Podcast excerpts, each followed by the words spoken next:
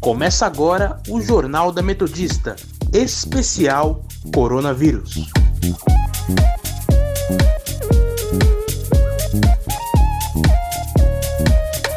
Eu sou o Felipe Laurindo. E eu sou Fia Villanoe. E está começando o Jornal da Metodista, especial sobre o coronavírus. Estamos aqui para informar você das principais notícias dessa quarta-feira, dia 10 de junho de 2020. Se você quiser nos seguir, acesse nosso Instagram, arroba portal RRonline ou arroba Sônica Metodista.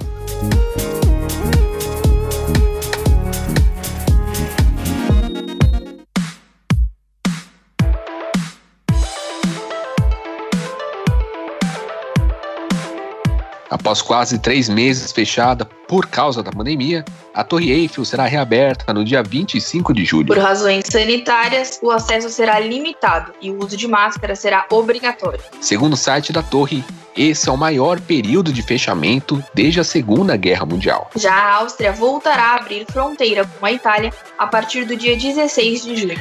O governo também anunciou que suspenderá os controles com os demais países da União Europeia, exceto Suécia, Espanha, Portugal e Reino Unido. Para estes países, a Áustria continuará exigindo um teste negativo de Covid-19 ou isolamento prévio de 14 dias. O mundo chegou em 7 milhões e 39 casos confirmados da Covid-19.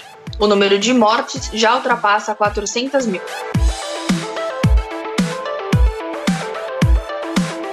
Brasil tem 38.543 mortes por coronavírus confirmadas, segundo dados das secretarias estaduais de saúde. Na terça-feira, às 8 da noite, o balanço indicou 38.497 mortes, ou seja, 1.185 mortes nas últimas 24 horas e 742 mil casos confirmados. O Amapá está com 98,7% de taxa de ocupação dos leitos de UTI seguido do Maranhão com 87% e Espírito Santo com 86%. O estado de São Paulo está com 62,2% dos leitos já ocupados. O ritmo de contágio do novo coronavírus desacelerou em capitais e aumentou no interior do país entre o fim de maio e começo de junho. Os dados são da plataforma Farol Covid, que analisou a situação das 124 cidades mais afetadas pela pandemia.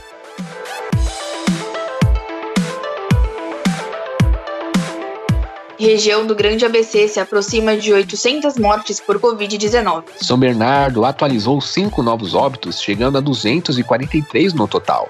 Santo André tem 186 mortes e Mauá chegou a 95. Essas são as três cidades com mais mortes em toda a região. E o Rio Grande da Serra é a cidade com menos mortes, com um total de nove óbitos apenas. O Grande ABC ganhou mais 25 unidades de terapia intensiva exclusivas para o tratamento da Covid-19.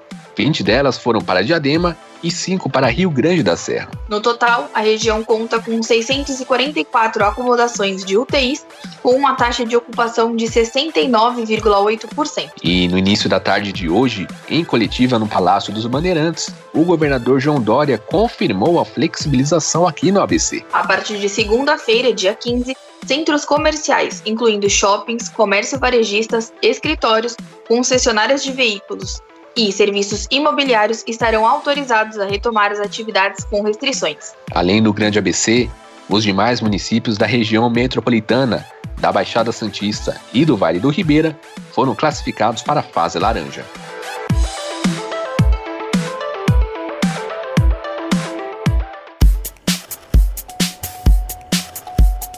Hora da prestação de serviço.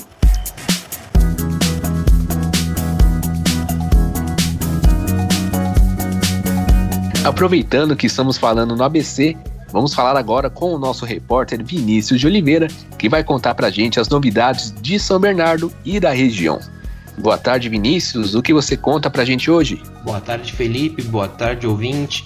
O consórcio intermunicipal do Grande ABC anunciou a chegada de 25 novos leitos de UTI para a região do ABC na luta contra o coronavírus.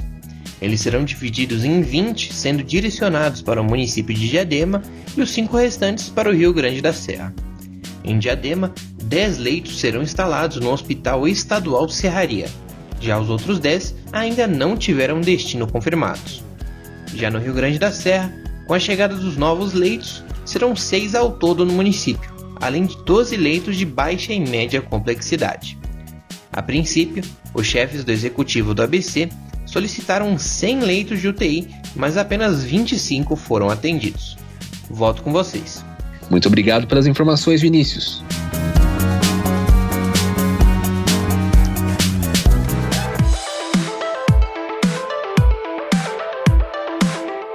Prefeitura de São Paulo autoriza a reabertura das lojas de rua e das imobiliárias na capital paulista a partir de hoje. E o primeiro dia foi de tumulto, aglomeração e filas de clientes nas portas de algumas lojas. Os estabelecimentos têm horário de funcionamento reduzido e têm que seguir regras de higiene. Segundo o prefeito Bruno Covas, o acordo com os representantes dos shopping centers deve ser assinado ainda hoje para que os estabelecimentos voltem a funcionar na quinta, dia 11 véspera do Dia dos Namorados. Para dar conta da demanda de movimentação de passageiros na cidade, neste primeiro dia de reabertura do comércio, a SP Trans colocou nas ruas 92% da sua frota de ônibus em operação. A capital paulista está na fase laranja do plano gradual de flexibilização da quarentena estipulado pelo governo de São Paulo.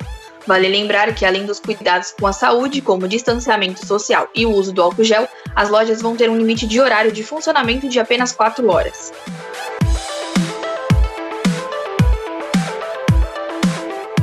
Candidatos do Enem 2020 têm até esta quarta-feira para pagar a taxa de inscrição. O valor da taxa é de 85 reais, e na página do participante é possível imprimir o boleto. O prazo havia encerrado em 28 de maio, mas foi prorrogado pelo INEP. Segundo o órgão, cerca de 300 mil candidatos fizeram a inscrição, mas não pagaram a taxa. Ao todo, 6 milhões de pessoas se inscreveram no exame.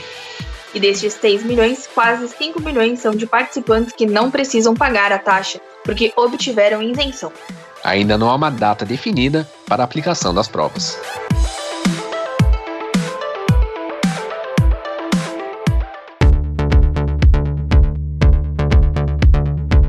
A repórter Amanda Carles entrevistou o economista Felipe da Ross, formado em economia pela Facamp, mestre e doutorado em teoria econômica pela Unicamp para falar sobre a situação econômica no Brasil e no mundo. Ele também comentou um pouco sobre a guerra comercial entre a China e os Estados Unidos. Além da pandemia, que a gente estava vendo era no mundo uma situação bastante complicada. A gente teve longas discussões aí, e aí eu vou focar nisso, que é a questão da, da guerra comercial China e Estados Unidos. E a guerra comercial China e Estados Unidos, na verdade, ela é um, assim, ela é um, a ponta do iceberg fora da água, né? Porque a gente está enfrentando uma transformação aí em nível internacional, que a gente tem duas grandes potências basicamente disputando a hegemonia econômica do mundo. Então, isso tem reflexos para economias periféricas como a gente aqui no Brasil. Em pouquíssimas palavras, a grande questão que estava sendo posta já antes da pandemia era como o Brasil poderia entrar nessa, nesse, nesse jogo aí. Então, você vai tentar aproveitar desse movimento e se inserir de uma maneira benéfica para o país. Quando eu digo benéfica para o país, é se inserindo. Então, por exemplo, a China tem interesse, tem demonstrado muito interesse em investir em infraestrutura no Brasil como você pode se aproveitar disso, pensando que você tem a China disputando o poder econômico aí mundo afora, e como que você entra nisso. E isso tem reflexos também é, nas guerras e, e desavenças entre os países. Então, como você se posiciona. Então, tudo isso para dizer que, assim, Resumindo, é, você tem oportunidades, é, você tinha oportunidades sendo colocadas né, para o Brasil e tudo indicava que o Brasil não estava aproveitando essas oportunidades, tanto que a gente teve algumas desavenças aí com a China nesse período. E além disso, essas disputas né, na economia internacional vinham trazendo, vai, um certo nível de incerteza para a economia brasileira. Se quiser saber mais sobre o assunto, a entrevista completa para você está disponível no Spotify no site da Rádio Sônica.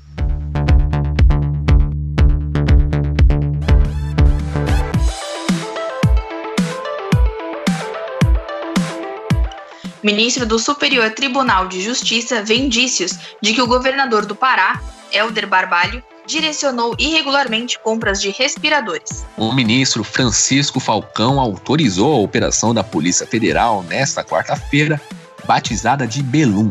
Para Falcão, há provas que apontam para fraude de licitação e de prevaricação, que seria um ato contra a administração pública. Outro ponto levantado pelo ministro é que foi realizado um favorecimento da empresa contratada com a concessão do benefício fiscal. Além disso, todos os bens de Elder foram bloqueados.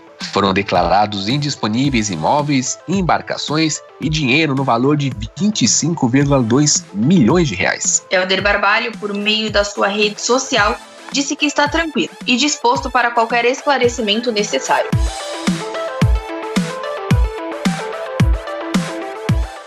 Festas, casamentos, formaturas e outras celebrações foram canceladas por causa da Covid-19. A crise na indústria de eventos é o tema da reportagem de Miguel Rocha. A pandemia causada pelo novo coronavírus vem causando prejuízos a empresas que trabalham com a realização de eventos. Devido às recomendações de distanciamento social por parte das autoridades de saúde, atividades como casamentos, aniversários, formaturas e muitas outras foram canceladas, impactando diretamente no faturamento dos negócios ligados a eventos e frustrando os planos de clientes. De acordo com uma pesquisa realizada em abril pelo portal de casamentos e Casei, 61% dos entrevistados tiveram que adiar a data do casamento, e os principais motivos da não realização das festas têm a ver com a Covid-19.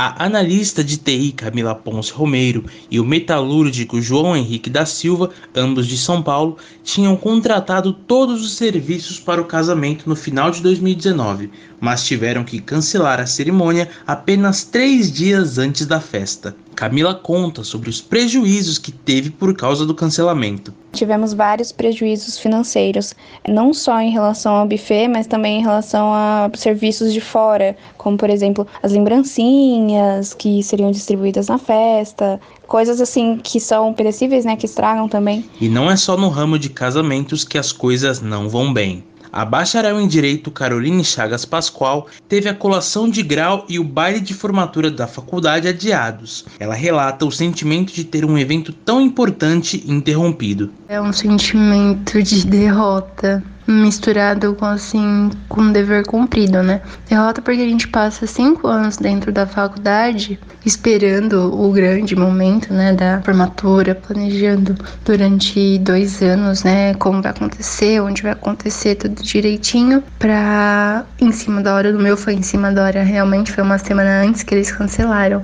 Mas por outro lado, do que adianta a gente fazer uma festa e alguém estiver doente, alguém estiver contaminado e passar para os nossos familiares, nossos amigos? Ricardo Gouveia, diretor comercial da Wings Produções e Eventos, empresa que tem como principal foco promover atividades educacionais. Com o cancelamento das aulas e a determinação da quarentena, a empresa sofreu com o cancelamento de contratos. A gente teve 100% de todos os eventos do primeiro semestre adiados ou cancelados. Na maioria foram até cancelados mesmo, porque as escolas, então, né, inclusive até agora, estão um pouco sem rumo em relação ao calendário. E as empresas também, né? A gente atende aqui na região do ABC e o ABC ainda está com esse afastamento social em alguns tipos de empresa, então as operações estão sendo feitas todas por home office. Então, para você pensar em evento, que é um conjunto de pessoas, né, confraternizando ou festejando algo, você está com isso de, em condições proibitivas, né? E o problema vai além dos empresários. A indústria de eventos muitas vezes é responsável por movimentar financeiramente outros setores, como ressalta Gouveia. Eu gero serviço para prestadores de serviço na, hora, na área de eventos. Então, por exemplo, eu contrato empresas de palco, eu contrato empresas de som, empresas de transporte, empresas de alimentação. Então, se a escola parou, eu parei, por consequência, a cadeia assim se faz, né? Então, todos os meus principais parceiros pararam na mesma cadência e, enfim, estamos todos aí sem atividades desde então, sofrendo essas consequências da pandemia. Em meio à crise, o jeito é apelar para os aparelhos digitais, como forma de promover celebrações, espetáculos e festividades, além de fazer com que as empresas consigam arrecadar um pouco diante da crise.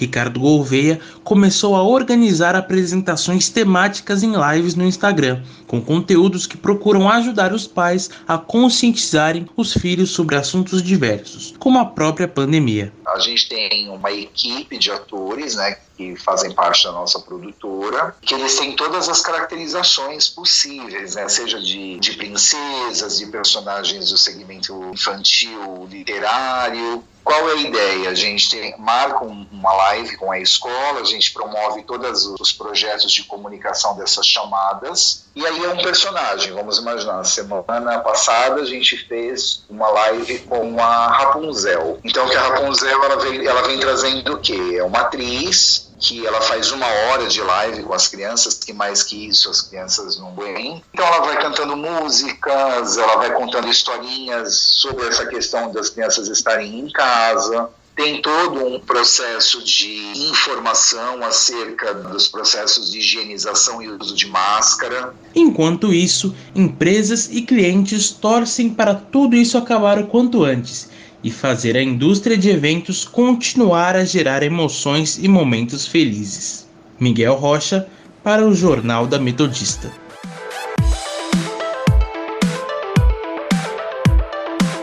A atriz Regina Duarte foi exonerada do cargo de secretária especial da Cultura. A exoneração foi publicada no Diário Oficial da União, edição desta quarta-feira. Em sua rede social, ela comentou, abre aspas, Deu-se, Ufa, fecha aspas. Bolsonaro já havia anunciado a saída da atriz do cargo no dia 20 de maio. Lembrando que Regina Duarte assumiu a pasta no dia 4 de março com a missão de pacificar o embate entre a classe artística e a indústria da cultura com o governo federal.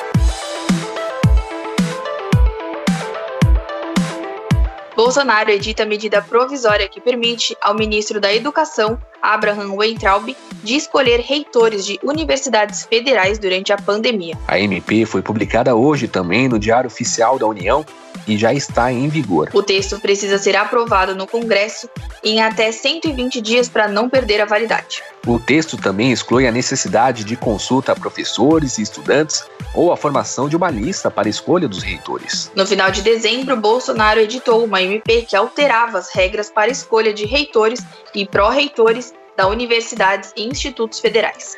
O texto perdeu a validade há uma semana porque não foi aprovado no Congresso.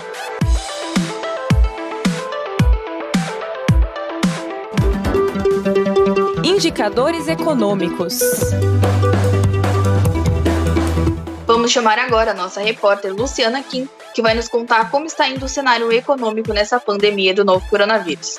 Boa tarde, Luciana. Quais são as novidades de hoje e o que anda rolando aí na Bolsa de Valores? Olá, Sofia, Felipe e ouvintes. Hoje o dólar apresenta leve alta, indo completamente na contramão, a Bolsa de Valores brasileira recua. Por volta das 4 e 10 da tarde, a moeda norte-americana aumentou 0,87%, vendida a R$ 4,93. E segundo informações da agência internacional Reuters, a Organização para a Cooperação e Desenvolvimento Econômico, a OCDE, prevê uma contração de 6% da economia global este ano, por conta da recessão aí provocada pelo coronavírus. Contudo, para 2021, se o surto for mantido sob controle, a previsão é de um crescimento de 5,2%. Agora, se ocorrer uma segunda onda de contágios, o cenário poderá ter uma contração econômica global de 7,6% e uma recuperação de apenas 2,8% em 2021.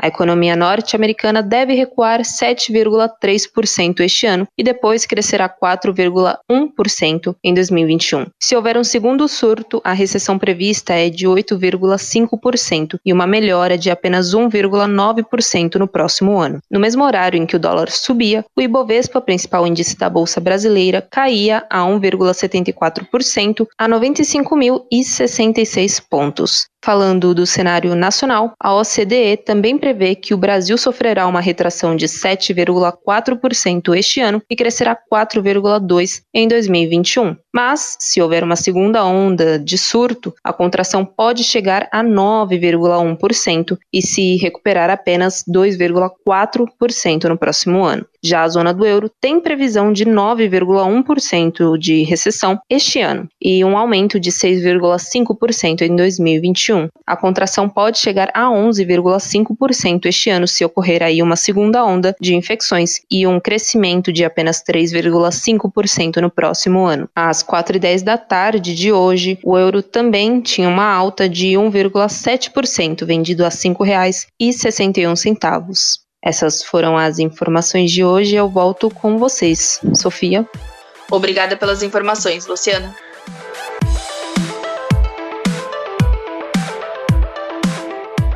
Ministro do Tribunal de Contas da União diz ver risco do orçamento público como forma de limitar a imprensa. Segundo Bruno Dantas, isso pode ser feito por meio de distribuição de benefícios e empecilhos a veículos de comunicação em função de grau do alinhamento ideológico com o governo federal. Dantas é relator do processo e recomendou que os gastos com publicidade e propaganda passem a ser detalhados na internet com gastos por sites blogs ou portais. A recomendação do delator ainda precisa ser aprovada por todos os ministros do TCU. Dantas destacou que o tribunal tem sido constantemente provocado para averiguar questões relacionadas a atos do governo que poderiam influenciar a pauta e o tom do noticiário.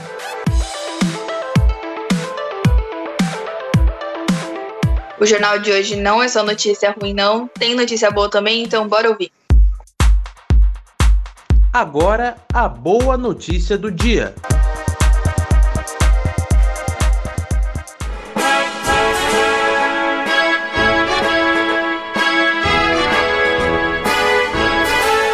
Para quem estava com saudades futebol italiano, preparem-se porque vem jogão por aí. É isso mesmo, Sofia. Na sexta-feira, Dia dos Namorados, tem a semifinal da Copa da Itália com Juventus versus Milan. O time de Cristiano Ronaldo joga em casa e tem a vantagem de até empatar por 0 a 0.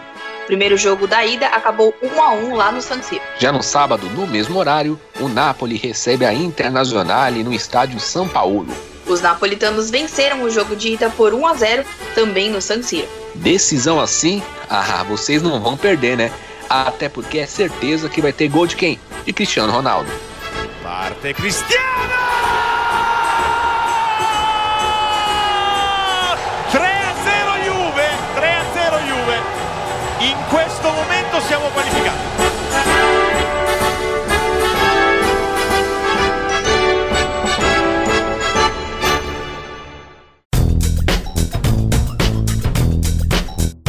Hashtag Fique em Casa.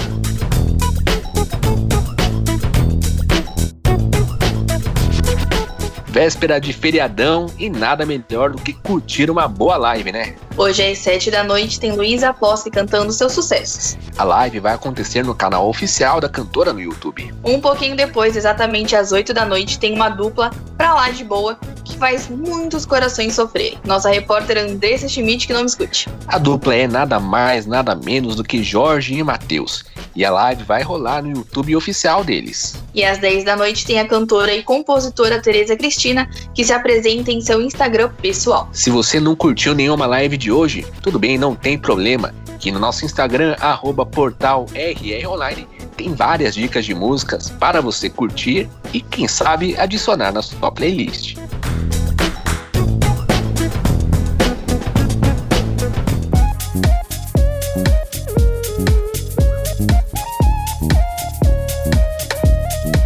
Fica por aqui o programa de hoje. Lembrando que se você quiser seguir a gente nas redes sociais, estamos no Instagram, arroba portal RROnline e arroba Sônica Metodista. Não sintonizou a tempo aqui na Sônica? Então acesse o nosso site www.sonica.metodista.br e ouça na íntegra o Jornal da Metodista e nossos outros programas. Para mais informações, acesse o nosso portal através do endereço www.metodista.br barra rronline.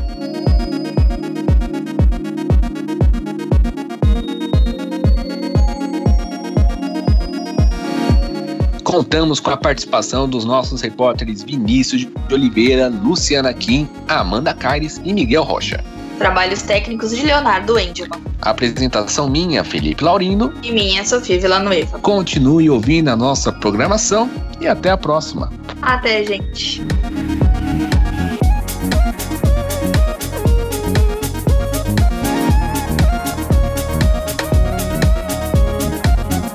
Termina aqui o Jornal da Metodista, especial Coronavírus.